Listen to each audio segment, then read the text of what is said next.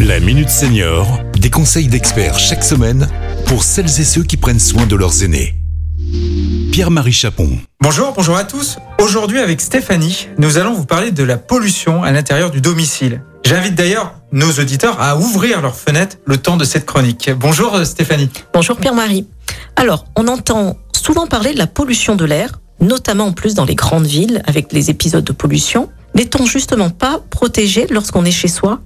La pollution tue. On estime qu'un décès sur six est attribuable aux polluants toxiques présents dans l'environnement. Les seniors sont particulièrement sensibles aux particules fines et à l'ozone. Les effets sur leur organisme est délétère et une exposition à long terme eh bien, est associée à des lésions cérébrales, des AVC, mais aussi d'autres pathologies comme les pneumonies notamment. Alors les pouvoirs publics invitent à ne pas trop sortir ni pratiquer d'activité physique lorsqu'un épisode de pollution est en cours, mais nous ne sommes pas protégés lorsqu'on reste chez soi car l'air a tendance à stagner et à s'accumuler à l'intérieur des logements.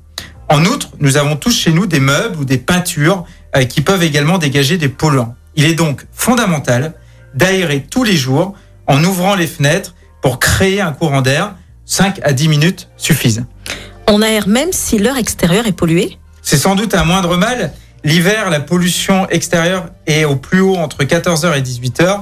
Bref, évitez d'aérer à ces moments-là. Préférez le matin entre 8h et 11h ou le soir après 22h.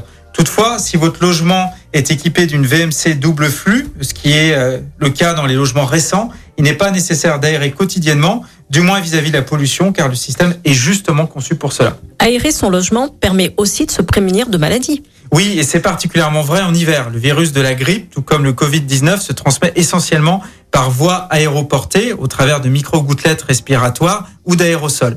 Si vous vous retrouvez à plusieurs dans une pièce fermée, je vous recommande d'aérer pendant 5 à 10 minutes toutes les heures, tout en respectant bien entendu les autres gestes barrières que vous connaissez. J'en profite pour rappeler aux seniors qui nous écoutent l'importance de se faire vacciner contre la grippe ainsi que de faire son rappel contre le Covid qui malheureusement semble revenir. Il existe aussi des purificateurs d'air. On parle aussi de plantes dépolluantes. Est-ce que ça serait une solution? Sur les purificateurs d'air, certains ont démontré une réelle efficacité, du moins en laboratoire, mais ce type de matériel est plus destiné aux établissements. Si vous êtes chez vous, le plus simple et le plus efficace reste d'ouvrir les fenêtres. On parle aussi de plantes dépolluantes qui, grâce à leur métabolisme, permettraient de réduire euh, les polluants qui sont présents dans l'air. Alors lesquels par exemple? Bah, Le ficus ou euh, l'aloe vera par exemple. Eh bien parfait, merci beaucoup Stéphanie. Alors si vous avez ouvert votre fenêtre en début de chronique, vous pouvez maintenant la refermer jusqu'à demain. À très bientôt Stéphanie pour un prochain numéro de la Minute Senior. À bientôt Pierre-Marie. Cet épisode a été rendu possible grâce à la CARSA Tronalp, Caisse d'assurance retraite et de la santé au travail, expert du bien vieillir.